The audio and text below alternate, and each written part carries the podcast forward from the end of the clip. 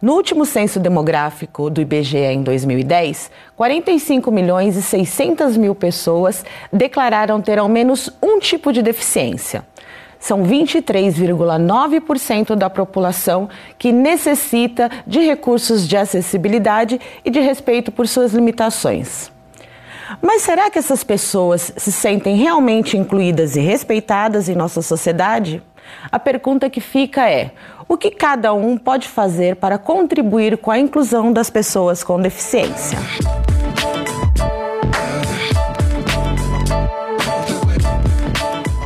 Olá, eu sou Patrícia Alves, pedagoga, mulher negra, ativista, e começa agora o Educando para a Diversidade.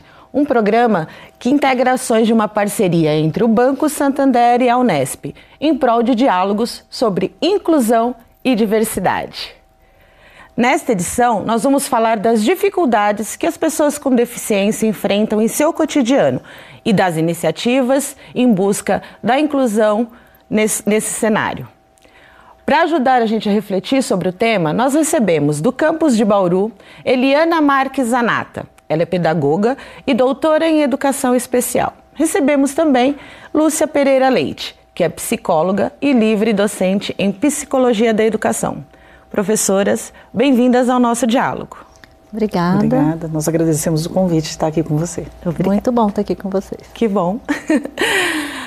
Mas antes da gente iniciar o nosso diálogo, nós vamos pensar um pouco sobre o conceito de deficiência. Vamos dar uma olhadinha? Deficiências são impedimentos para a realização de atividades cotidianas, resultando em dificuldades de inserção social.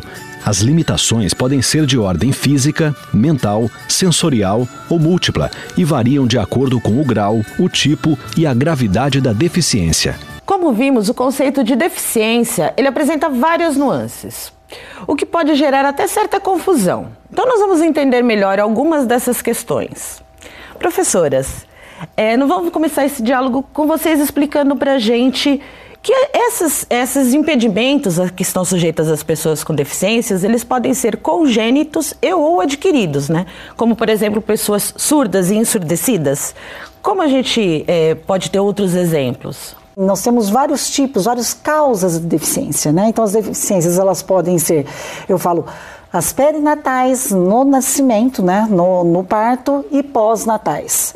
Então, é, podemos ter desde origens genéticas, né, erros metabólicos, é, acometimentos de doença e depois traumas e também fatores geracionais.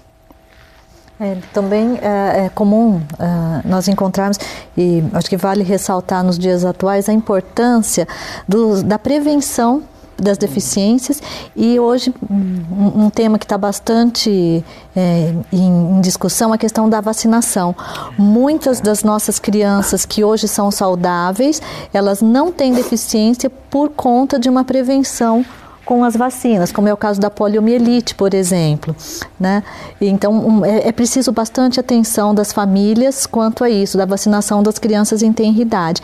E um cuidado com crianças um pouco mais velhas, que são os acidentes cotidianos ou corriqueiros dentro de casa, que também podem conduzir a, a criança né, a, a, ficar num estado de deficiência, né? como uh, o, o cuidado com crianças que saem é, para a rua, são atropeladas, um atropelamento pode causar uma deficiência física. É, permanente, é, ou outro tipo de acidente doméstico com crianças pequenas cuidando de crianças pequenas também, né? Então, é, é, não só as pré-natais e as perinatais, como a, a a Lúcia falou, mas também as adquiridas na infância, elas ainda são bastante comuns. É, então as prevenções são importantes, né? E, é, mas também assim nós sabemos que limitações também possuem as gestantes e os idosos, é? mas eles, essas limitações não configuram é, pessoas com, com deficiência, não é? é? Quais são os, o que a gente tem de pessoas enquadrar, no enquadramento dessas, uhum. de, de, desse conceito de pessoas com deficiência? É, tem uma distinção que é feita sobre pessoa com deficiência ou uma pessoa em é, condição de baixa mobilidade ou que uhum. requeira um cuidado e uma assistência especial. Ela não caracteriza uma deficiência por, porque ela não entra na no, na, rol, né? no rol né, da legalidade da deficiência em si, mas não desmerece essa pessoa como é, uma, uma pessoa que tem alguma necessidade especial ou que requer um cuidado especial. No caso dos idosos, por exemplo, eles têm uma baixa mobilidade né? Ou usam andadores, usam bengalas, dificuldade para estacionar o carro. Não caracteriza uma deficiência, mas eles são colocados em condição de uma assistência específica. Tá? Então, acho que é nesse sentido, né? Da, da, das pessoas que não têm a deficiência em si, mas têm uma necessidade especial de uma das mais diversas ordens. E aí eu posso estender até para pessoas, por exemplo, é um renal crônico, hum. é, uma pessoa com diabetes, diabetes com pressão alta, enfim, aí tem uma série com baixa visão, que eles necessitam de recursos de acessibilidade por, por vezes, ainda que isso não se caracterize, que essa condição não se caracterize a deficiência propriamente dita. Mas tem uma outra palavra que é muito ouvida quando nós falamos das pessoas com deficiência, é a acessibilidade. E é como se ela tivesse ligada automaticamente uma coisa na outra. Mas será que na prática é assim mesmo? Nós vamos conhecer o que pensa quem precisa da cadeira de rodas para se locomover.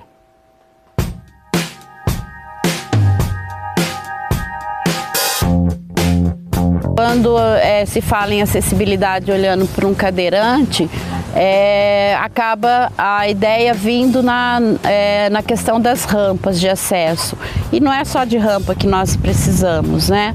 Nós precisamos da, da acessibilidade física, com certeza ela é fundamental, porque ela nos proporciona aí até o mercado de trabalho, as escolas, enfim, a vida social. Muitas lojas, principalmente do centro, do calçadão, não tem rampas de acesso, talvez por falta de fiscalização ou porque é, sei lá, o, o, próprio prédio, por ser uma construção antiga, não contemple uma, uma, acessibilidade adequada. Você olhar, contemplar esse bairro aqui, por exemplo, onde eu moro, é, não existe acessibilidade. Eu ando na rua porque as calçadas não me contemplam. Nós estamos aqui numa rua com certo, com certo aclive, então assim, é, tem calçadas que tem degraus, tem calçadas que tem é, desníveis absurdos que eu não consigo transpor sozinha. Então eu acabo andando na rua, que para mim é muito mais fácil, embora não seja, não seja seguro, né?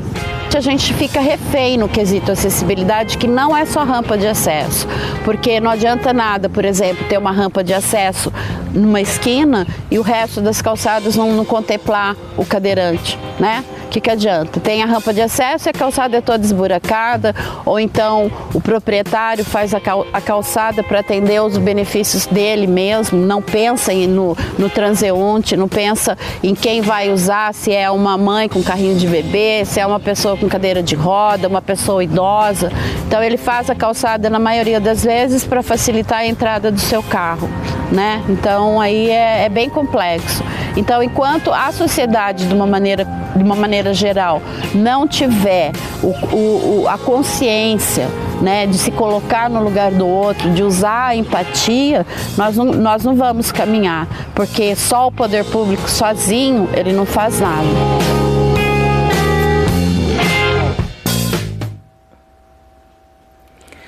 Como a gente viu, na prática, essa associação ainda não é tão automática quanto é no discurso. É, a Ariane, professora, trouxe para a gente no VT que são várias as dimensões para a gente pensar em acessibilidade. Né? Tem o transporte, tem as vias públicas, os meios de comunicação. Vocês poderiam comentar sobre essas dimensões?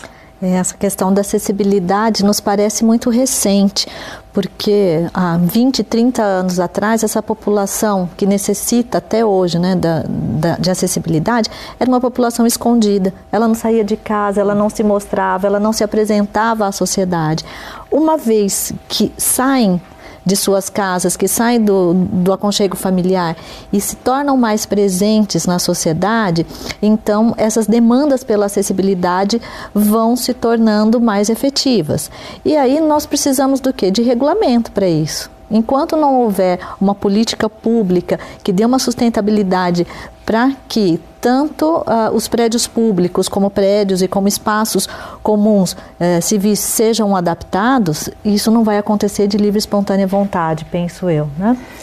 É, né? Ela, é, ela é muito complexa mesmo, né? Então, gente, só porque a gente. A acessibilidade física é que salta muito aos nossos olhos. Mas não é a única. Mas né? ela não é a única. Né? Então, assim, quando a gente fala, ah, não tem uma rampa, não tem um banheiro adaptado, e para além das leis, as pessoas, né? Como que as hum. pessoas também se, olham para o deficiente, né? Entendem o deficiente. Acho que quando a Eliana fala, eles saíram sim, eles estavam muito à margem, estavam muito excluídos. Eu acho que as políticas públicas de inclusão, elas têm fomentado hum. uma série de ações que garantam ou que estimulem a participação das pessoas pessoas com deficiência. Sim. Então elas começam a sair de casa, elas começam a ser visíveis né, nos espaços é, sociais. E isso mostra a falta que esses espaços têm no atendimento a elas. Então, assim, que não falou, eu tenho que andar na rua, eu não posso andar na calçada, porque a calçada não dá para mim. Quando tem a calçada, o desnível na calçada, né? Então, ela, ela ressaltou muito a acessibilidade física, até pela condição dela. Mas nós temos acessibilidade metodológica, nós temos acessibilidade comunicacional, por exemplo, a pessoas surdas, né? Para pessoas cegas, uhum. né? Nós temos a acessibilidade programática, que são as leis, uhum. né? E temos também a acessibilidade atitudinal, que, é que eu falo falo que é a mais difícil, né? Porque ela envolve o preconceito, uhum. né? Ela envolve a, o que eu penso da pessoa com deficiência. Então mudar o que se pensa é diferente de eu vir aqui e construir uma rampa, eu tirar uma escada e fazer uma rampa, mas eu mudar a cabeça das pessoas. Como que essas pessoas que viam, né, a sociedade de um modo geral, que via as pessoas com deficiência muito à parte, muito no entorno, né? Agora elas têm que lidar com isso. Ela, o seu colega de trabalho pode ter uma uhum. deficiência deficiência. Você vai num restaurante, um outro cliente pode ter uma deficiência, ou quem está atendendo também ter uma deficiência. Que é justamente a questão da integração e da inclusão, não é? Não Sim. é a pessoa com deficiência que tem que se incluir, né? São os espaços, não é isso?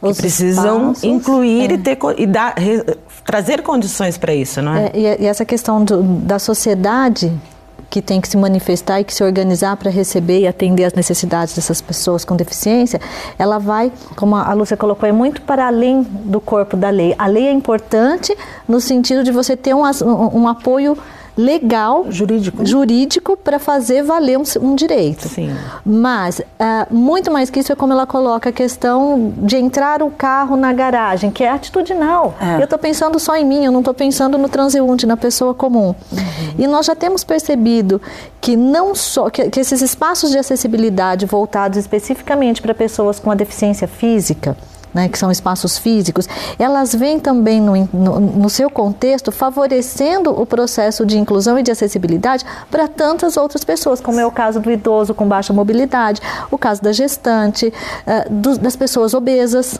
Uhum. Né, que também necessitam de, de aparatos eh, diferenciados. E na medida em que essa acessibilidade vem se tornando mais presente na sociedade, em que os espaços começam a ser cada vez mais uh, adequados ou uh, que se aproximam mais dessas necessidades, atitudinalmente as pessoas vão mudando a forma de encarar a pessoa com deficiência no contexto social como um todo. Então, por isso que você falou, a atitudinal é a mais difícil? É, ela é a mais difícil, mas eu preciso ter mecanismos para chamar a atenção é desta que não sociedade. É só o acesso, né? É. Que A questão da criança, da, da pessoa surda, por exemplo, né? Consegue imaginar um surdo que usa língua de sinais e vai para um posto de saúde precisar de um atendimento médico. Ah, o profissional da saúde que está ali com ele não sabe língua de sinais. Como é que ele explica o que ele está sentindo? Então ele acessa o serviço, mas não usa o serviço, mas né? Não na, na, qualidade e é. na sua plenitude, não é? Por exemplo, essa seria uma necessidade latente. Sim, né? de, é. de atendimento. Essa e muitas e outras, né? É. É, que se a gente pensar, né? Acho que quando você fala, hoje nós temos muito garantido pela lei, pelos dispositivos normativos, normativos o acesso, uhum. mas não a permanência. Uhum. Né? Então, assim, ele acessa os ambientes, mas permanecer, como você falou, usufruir, isso ainda é uma dificuldade. Né? Então, quando você fala da mudança da integração para a inclusão, na integração a gente pensava muito mais né, em que a pessoa deveria se ajustar. Né? Na inclusão, a gente pensa que o ambiente Ele tem, tem que, que respeitar e perceber que nós somos diversos enquanto natureza humana. Uhum. Né? Nossas condições são diferenciadas. Tem que é, quebrar um pouco aquela ideia de homem padrão uhum. e de uhum. homem único. É. Né? E lembrar também que na, na, a inclusão também ela pressupõe atendimentos para a pessoa. É uma via de mão dupla. É o, a sociedade se ajustando, mas lembrando que essa pessoa precisa de serviços especializados. Uhum. Que senão parece que é, ah, ela não precisa de mais nada, ela não deixa de ser deficiente. Né? Ela vai precisar de é, pedagogo né, é, especial, muitas vezes, professor de educação especial, de psicólogo, de fonoaudiólogo, terapeuta ocupacional, né, fisioterapeuta, médico, ou seja, uma série de serviços. Para quê? Para melhorar a sua qualidade de vida. Uhum. Então, por isso que eu falo que é mão dupla. Ela continua precisando de serviços específicos e também de ajustes contextuais.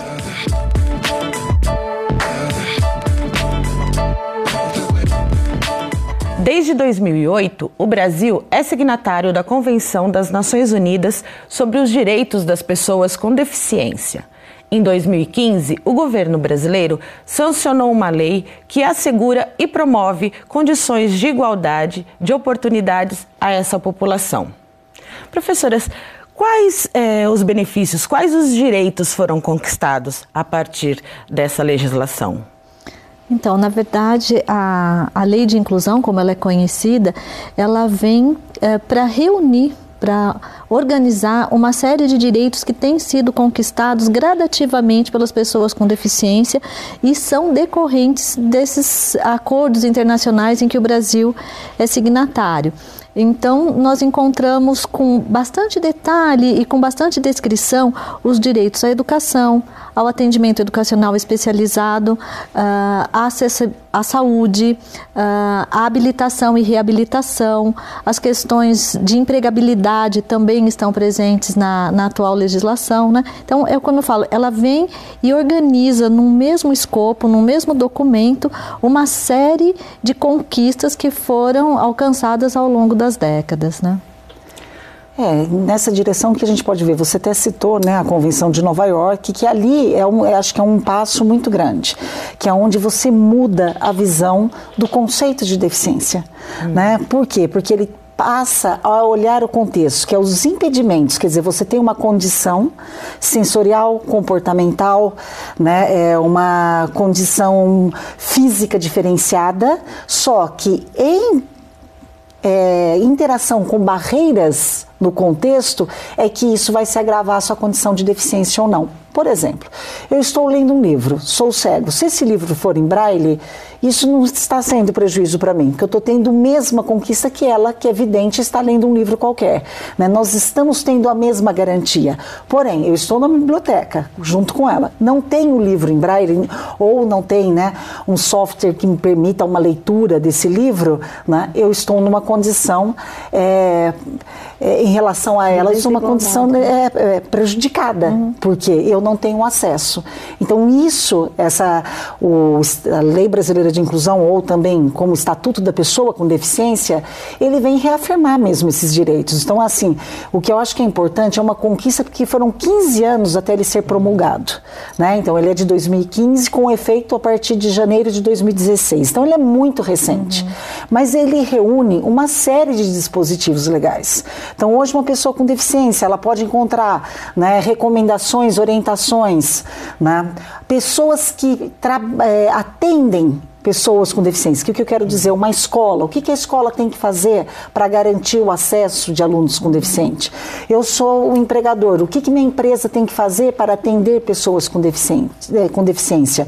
E também localiza lá como deve ser avaliada, né? uma avaliação multiprofissional, o que, que engloba nessa avaliação para a condição de deficiência no país. É, eu entendo que também um, uma grande conquista por, por nós termos isso é, como uma, uma, das políticas públicas vai no, no sentido de garantir uma equidade, que é explicitar que as pessoas com deficiências necessitam e têm o direito de serem tratadas de forma diferente de modo que elas tenham oportunidades iguais. Isso. Então, como a Lúcia colocou, é, ter um livro em braille numa biblioteca não pode ser encarado como um custo, como algo a mais, mas como algo necessário para garantir é, essa inclusão e, e essa equidade de oportunidades. E se eu for falar sobre o mundo do trabalho, o trabalho realmente é uma das, um dos espaços fundamentais para a gente trabalhar com a questão da inclusão? Porque ele permite a mobilidade social, econômica né, dessas pessoas. Como é a inserção dessas pessoas no mundo do trabalho? A legislação garante e como é que elas podem conhecer seus direitos a esse espaço? Né? As empresas, com a questão das cotas, uhum. elas motivam a inserção dessas pessoas? Como é que as empresas observam a importância dessa política? Então, o que, que a gente viu depois, né, da conhecida lei de cotas, né? É, empresas com um número maior de 100 funcionários, né? e aí numa escala progressiva, tem que ter um percentual de pessoas com deficiência no seu quadro.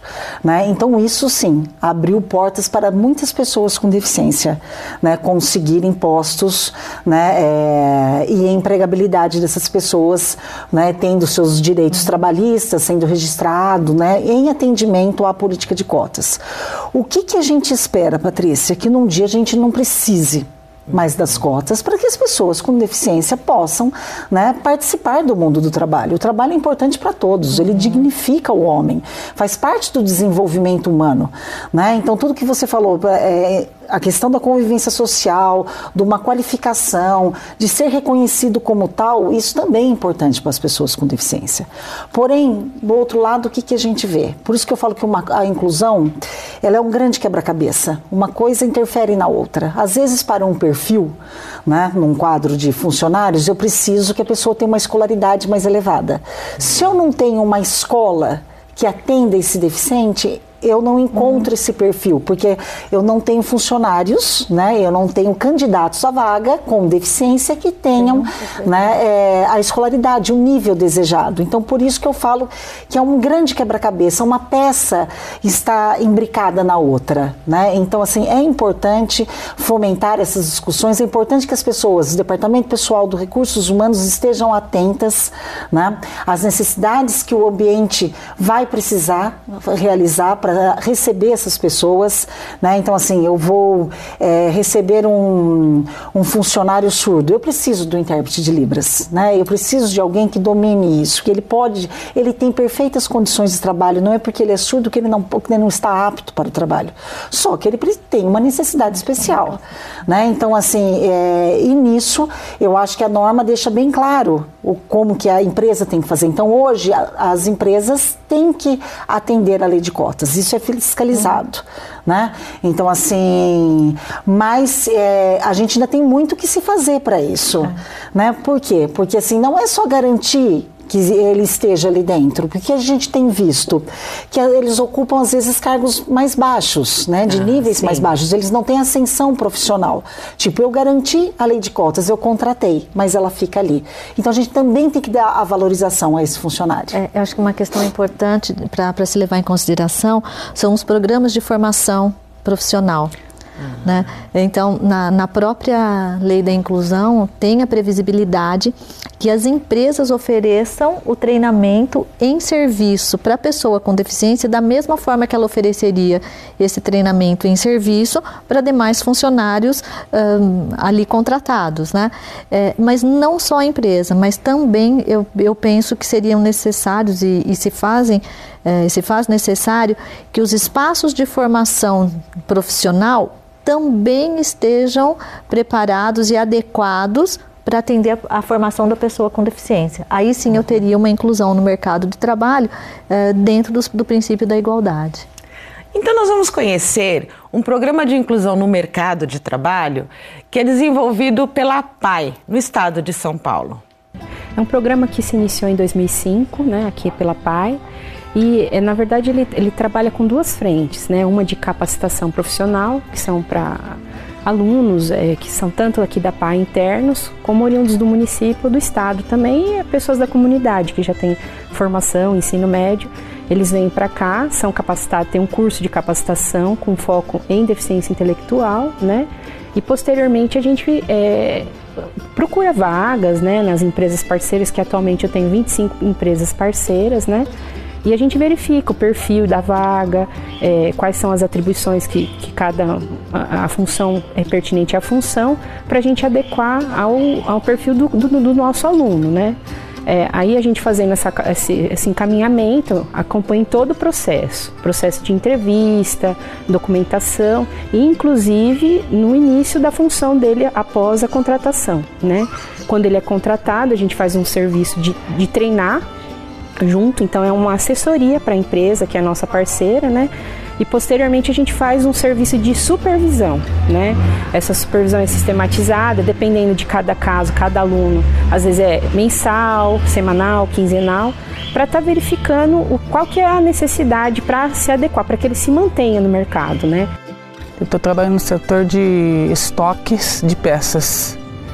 Receberam bem, e, tá, trataram bem eu, com educação, respeito.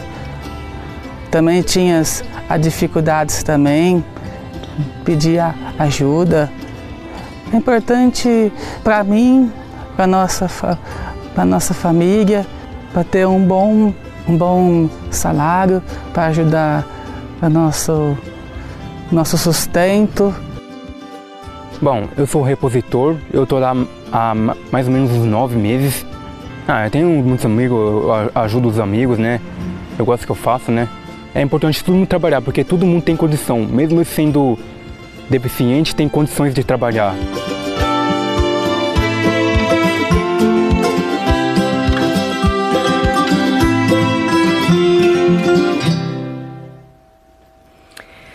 É muito importante esse apoio que a PAI dá às empresas na contratação das pessoas com deficiência, não é mesmo, professoras?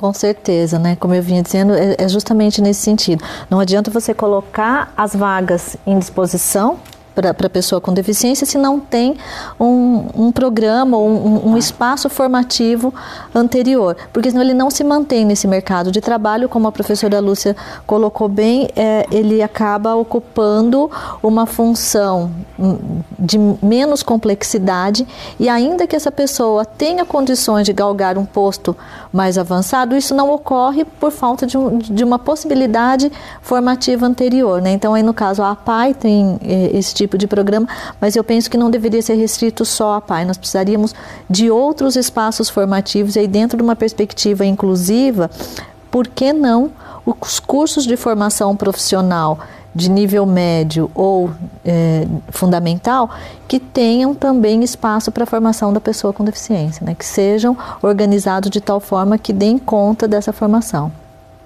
É, eu penso como a Eliana, né, com, é, tem que ter, né, a PAI, ela, ela, falou de uma particularidade, que são as pessoas que têm deficiência intelectual, né, e aí tem uma, uma dificuldade muito grande nessa procura, nessa busca de vagas de trabalho, né, mas também nós temos a própria, aqui em Bauru, nós temos a Sorri, que também faz esse, uhum. esse papel, não só para pessoas com deficiência intelectual, mas para outras deficiências, e a própria Secretaria do Bem-Estar Social da Prefeitura Municipal, a SEBS, né, que oferece cursos e capacitações uhum. para que eles tenham mais chance de conseguir e permanecer no emprego conseguindo né, essas vagas.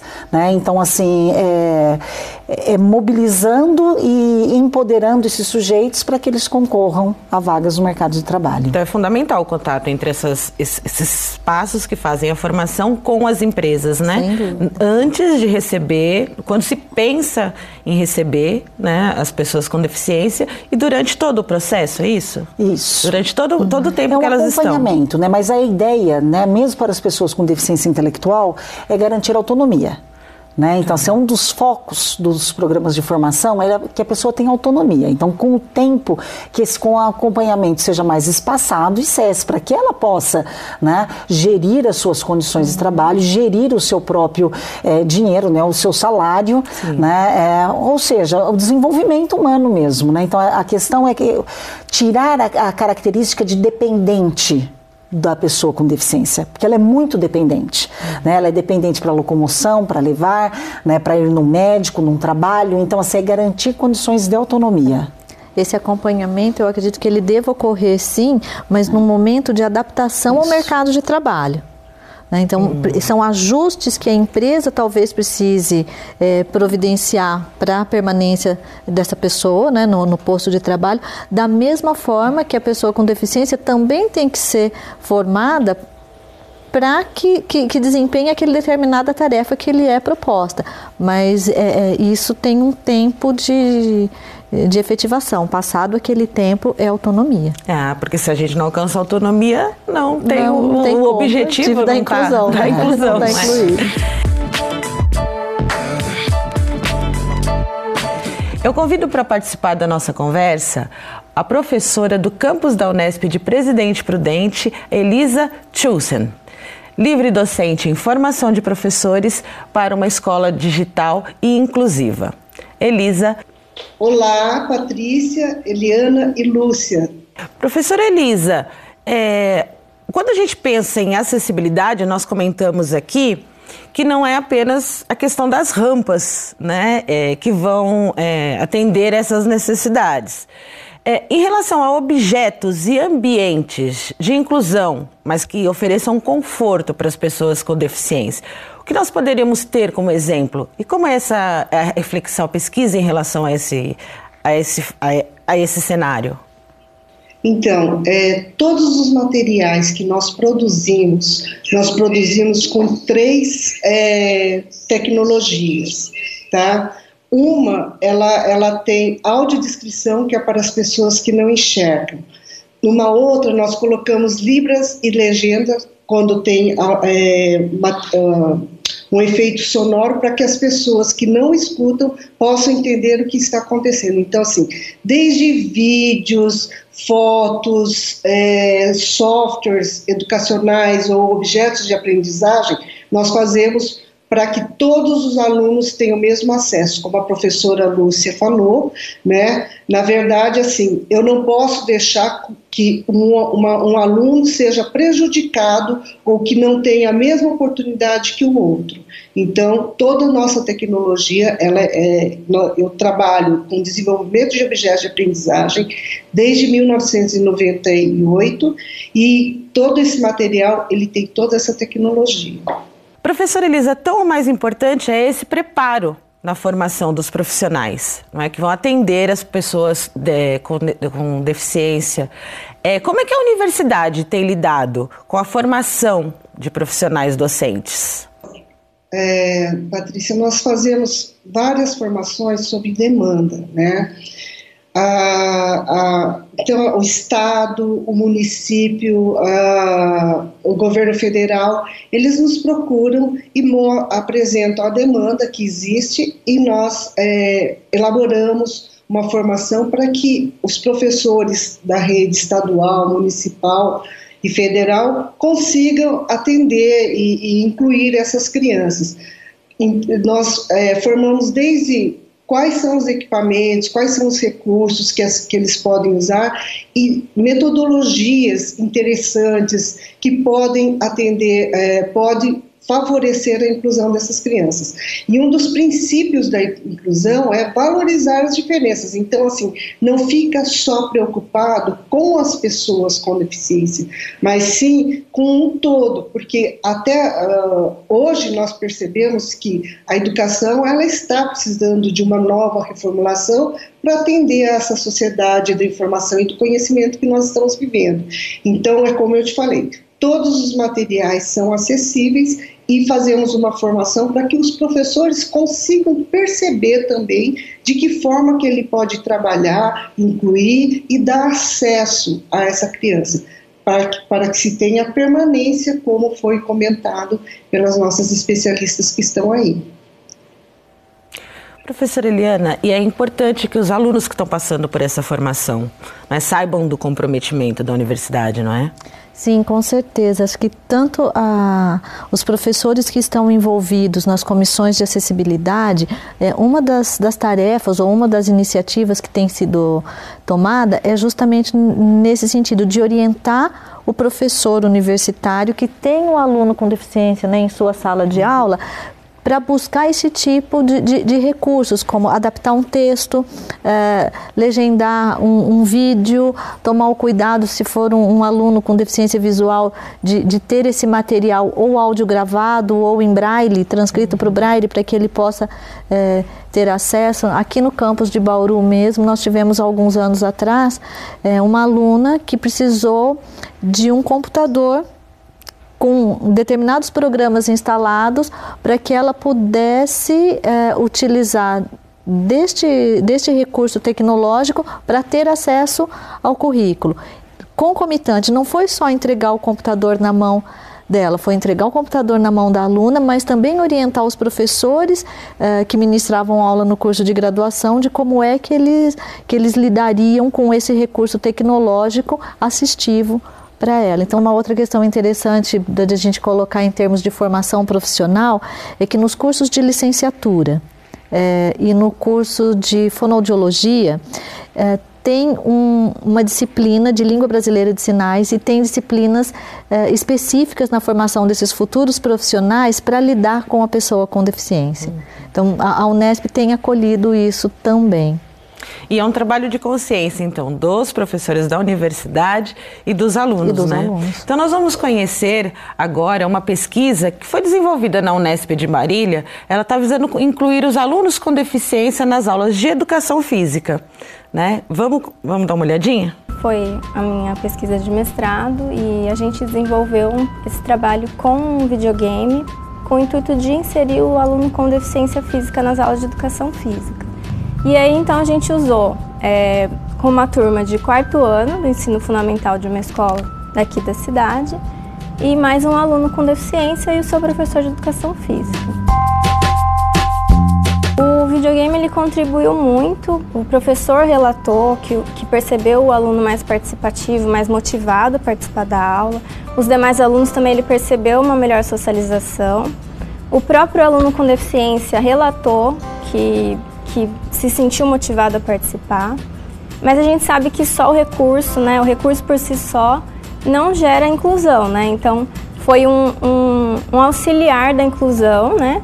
Em, é, junto com outros recursos, outras estratégias. Parabéns, Fernanda, por essa iniciativa. Que você tenha muitas e muitas portas abertas para suas pesquisas.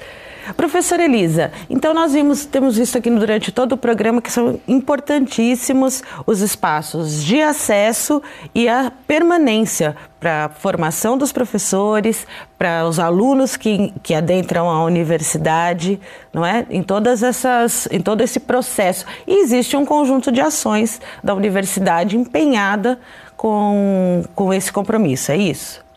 Isso. É, a universidade ela tem que estar a, tem que olhar para essas metodologias ativas e pensar, mesmo que hoje é um número pequeno, como foi dito, de alunos com deficiência na universidade, eu não posso esperar que esses alunos cheguem para a gente adaptar as coisas para eles. Então, assim, é, em 2011, eu fui coordenadora de políticas pedagógicas de educação na, na, no Ministério da Educação, e lá eu já percebi que o aumento era assustador, estava em torno de quase 600% de alunos que se matricularam no ensino médio fundamental e, e, e, então é importante que a universidade perceba que esses alunos estão chegando na nossa universidade e que nós temos que pensar em como atuar e como incluir. Então é, é, é necessário que haja uma formação e que as pessoas elas não fiquem esperando, porque não é uma máquina que nós estamos colocando ali. É um ser humano que precisa ser respeitado e que precisa ter as mesmas condições de acesso para que se permaneça dentro da universidade. É, com esse projeto que nós fazemos e com esses materiais que nós desenvolvemos, nós estamos é, fazendo uma parceria com a Universidade é, da Flórida, a, chama Santa Fe College. E lá nós estamos formando todos os professores, as minhas doutorandas estão fazendo uma formação junto com o design educacional de lá, para que todos os professores da universidade sejam formados. Eu acho que isso mostra que a Unesp tem um grande potencial para trabalhar com a inclusão. Professora Lúcia, então, a universidade, como os outros direitos, né, é, para, para qualquer pessoa, é também um direito que a pessoa com deficiência tem que conhecer, tem que saber que tem, não é? E a Unesp está caminhando nessa direção. Com certeza, Patrícia. Acho que, né, como bem pontuou a professora Elisa, né, é, nós temos uma série de ações, acho que na Unesp mostramos aí de extensão, na área da extensão, na área da formação, na área da pesquisa, né, uma preocupação com garantir que essas pessoas é, cada vez mais participem desse espaço que lhe é de direito, né? Então a universidade pública é aberta a todos e as pessoas com deficiência também. Né? Recentemente nós terminamos um projeto que durou em torno de cinco anos sobre acessibilidade no ensino superior, né? E desse de um dos resultados desse projeto foi um livro, inclusive que a professora Lucinéia e a professora Sueli participaram, que elas participaram do projeto que tem o mesmo nome né? E ele está disponível no site da Unesp, no Cultura uhum. Acadêmica, né? Então ele é gratuito, você qualquer pessoa pode baixar, né? O livro de recursos de acessibilidade. Então ali dá para ter um, um norte do que, que é preciso fazer em função de demandas. A Eliana citou uma, né, algumas, a professora Elisa citou outras. Então, aí, eu tenho um aluno surdo, o que, que eu tenho que ter? Né? Então, assim, como que eu adapto né, um vídeo que eu vou passar em sala de aula, fora ter o intérprete? Eu tenho um aluno com baixa visão, eu tenho um aluno com dificuldade motora. Porque essas pessoas, né, elas estão sim, é, é bem como a professora Elisa falou, tem aumentado o número de matrículas, né, e esse número tem sido progressivo, esse aumento. E a gente espera que seja mesmo, que eles possam galgar né, níveis mais elevados de ensino. Então, para isso, a gente tem que ter as políticas, né, as políticas públicas, as políticas institucionais, né, um compromisso da gestão e com os professores. E aqui parece que a gente volta ao, ao que nós falamos no primeiro bloco, que também as barreiras atitudinais, porque uhum. não era muito esperado que pessoas com deficiência, até bem pouco tempo atrás, Verdade. frequentassem, chegassem no nível superior.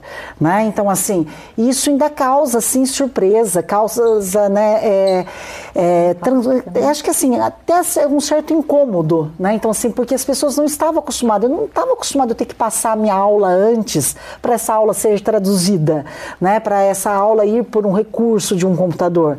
Eu não estava acostumado a ter que ampliar a letra da minha prova, né? Ou que a pessoa tenha que fazer a prova na lousa, como nós tivemos um caso, né? Por, por o aluno ter é, transtorno do espectro do autismo, que hoje também é considerado como uma pessoa com deficiência, né, a partir da lei de 2012, né, e que essa pessoa precisava de um, fazer essa prova na lousa e não no papel. Então, assim, é uma série de prerrogativas que a gente também tem que estar aberto à mudança.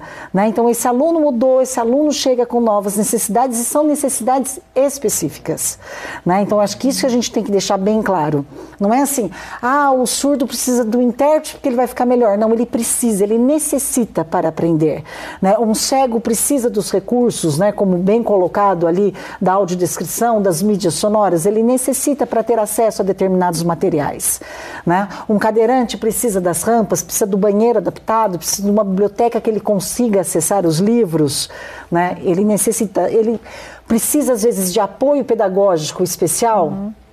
Precisa. Então, assim, porque a política da educação especial, na perspectiva da educação inclusiva, ela prevê ações da educação infantil ao ensino superior. É, acho que é importante também colocar é, que todos esses recursos devem estar disponíveis, mas que não necessariamente todos serão utilizados por todos o tempo todo. É, é, a importância da especificidade do aluno que vai chegar no ensino superior ou que esteja aqui. Não, eu não tenho como é, propor algo de modo que todas as unidades da Universidade da Unesp tenham disponíveis todos esses recursos, porque é por demanda. Eu só vou uhum. necessitar desse determinado de recurso quando eu olhar para a necessidade específica do aluno que está matriculado. Mas se eu tiver os recursos disponíveis, eu vou estar tá trabalhando na perspectiva de uma educação integral. Sim. Não é, não é uma educação que beneficie só a pessoa com deficiência, mas é uma, uma, uma educação que eduque o meu olhar. Com certeza. Né, que, do que o nosso olhar, que a gente perceba assim, olha, essa pessoa existe e essa necessidade pode acontecer. E também, como nós temos os adquiridos, pode não ter hoje, mas amanhã, amanhã ela pode, pode ter. Ser necessária uhum. para qualquer um de nós, né? Professora Elisa, nós agradecemos a sua presença, a sua contribuição com o diálogo. Sou eu que agradeço, Patrícia, agradeço as minhas companheiras especialistas, que também já fomos companheiras de formação. Um abraço. Um abraço, professora. E assim, eu agradeço a presença das professoras. Nós estamos chegando ao final do nosso programa. Obrigada, professoras, por compartilhar conosco os seus saberes. Obrigada pelo convite, um prazer aqui estar com vocês e estamos à disposição aí para outras possibilidades também. Obrigada. Também, da mesma forma, agradeço a oportunidade, né? Acho que falar de inclusão é falar de uma sociedade mais acolhedora às diferenças, né? Que a gente perceba que as diferenças existem e todos enriquecem, né? Então, não é só que a gente até falou muito da pessoa com deficiência, mas o entorno também enriquece ao olhar para o outro, né? E perceber no outro outra diferença, tá? Então, a gente agradece e vamos manter o diálogo. Digo que o Educando para a Diversidade é fruto da parceria entre o Banco Santander e a Unesp e o nosso objetivo é fomentar discussões sobre inclusão e diversidade. Continue nos acompanhando. Até lá!